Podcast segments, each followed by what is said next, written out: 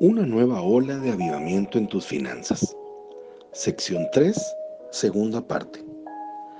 Cuando amas a Dios y cuando dedicas tus finanzas a su propósito, entonces todas las cosas trabajarán juntas para ti, incluyendo tus finanzas. Dios conoce tu corazón y ve tus acciones. Tú podrás decir las cosas correctas, orar la oración correcta, pero Dios puede ver más allá de tus palabras y de tus acciones. Ve a tu hombre interior y Él observa tus acciones. Primera de Juan 3 del 17 al 18 dice, pues si uno es rico y ve que su hermano necesita ayuda, no se la da, ¿cómo puede tener amor de Dios en su corazón?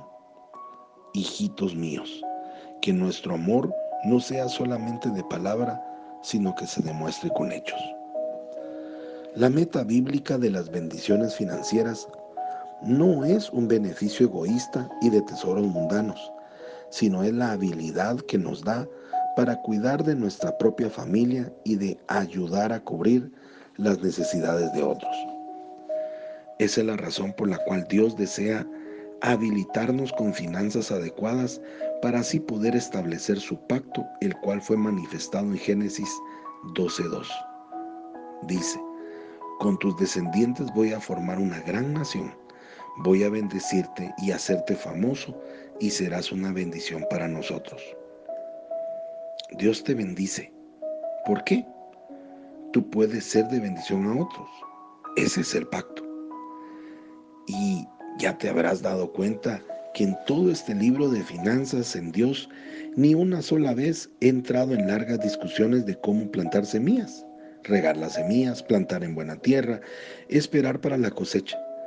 Han sido escritos volúmenes de este proceso bíblico y no hay nada que yo pueda añadir a ello. Hay cierta validez en los principios bíblicos de plantar y cosechar, pero un énfasis mucho mayor ha sido puesto en la fórmula del éxito financiero, que utiliza estos pasos como el método de Dios para las riquezas. Eso no es una aproximación balanceada de lo que la palabra de Dios dice.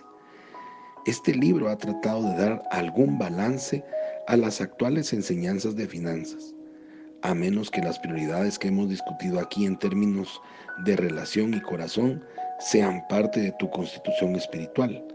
Entonces olvida la fórmula de diezmos y ofrendas. Eso no funcionará en tu vida. Nada en el plan financiero de Dios se revela sin la apropiada relación y un corazón genuino para su gloria.